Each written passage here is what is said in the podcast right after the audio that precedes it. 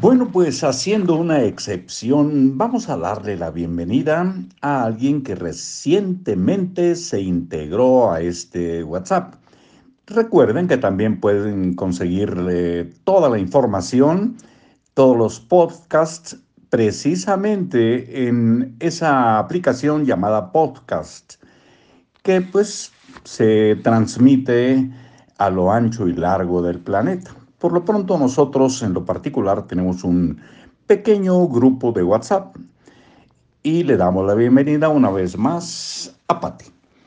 Esto es Libros para Oír y Vivir. Soy Marcos Alfredo Coronado y tengo el gusto de leerles un poquito más de la lámpara mágica, una estrategia para alcanzar tus objetivos, autor Keith Ellis, empresa activa. Por ejemplo, si el problema que intentas solucionar es que no puedes evitar quedarte dormido en el trabajo, pregúntate cómo puedo permanecer alerta y con energía todo el día.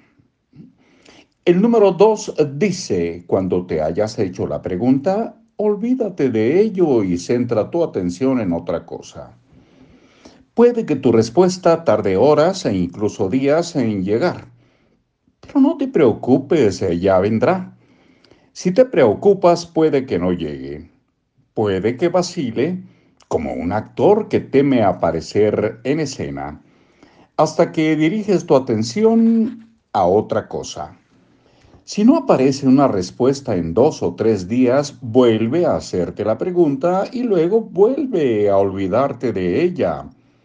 Repite este ciclo las veces que sea necesario hasta que tu pregunta obtenga una respuesta. Confía en tu subconsciente.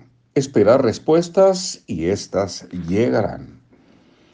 Número 3. Escribe tus respuestas en el momento en que se te ocurran. Las ideas son como billetes de lotería que puedes imprimir para ti mismo. Sigue imprimiéndolos hasta que ganes. Pero no puedes cobrar estas ideas hasta que las hayas escrito. Cuando pones tus pensamientos por escrito, le haces saber a tu subconsciente que estás escuchando, para que éste sea más propenso a darte algo que conviene que escuches. Si ignoras lo que te da, dejará de dártelo.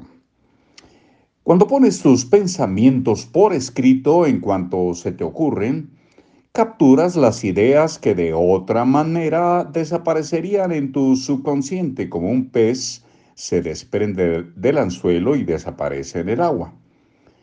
Si piensas que una idea quedará suspendida durante un día o una hora, o incluso unos pocos minutos hasta que tengas el tiempo de escribirla, te equivocas y desperdicias tu recurso más valioso. Hasta la tinta más débil es más poderosa que una memoria potente. No puedes olvidar las cosas que escribes. Si guardas estos pensamientos por escrito, antes de que ellos te dejen, jamás te dejarán. Donde quiera que vaya, tengo la costumbre de guardar una libreta y un bolígrafo en mi coche en el baño, en mi maletín, junto a mi cama, en el bolsillo, por si tengo una idea. No quiero perder ni la más mínima idea por no haber tenido la sensatez de escribirla. Nada es más poderoso que una idea cuyo tiempo ha llegado. Nada es más inútil que una idea cuyo tiempo ha llegado y se ha ido por haber sido ignorada. Es algo horrible desperdiciar una idea. Y esto deberías anotarlo. Hasta aquí por hoy, amigas, amigos, que estén muy bien. Y hasta siempre.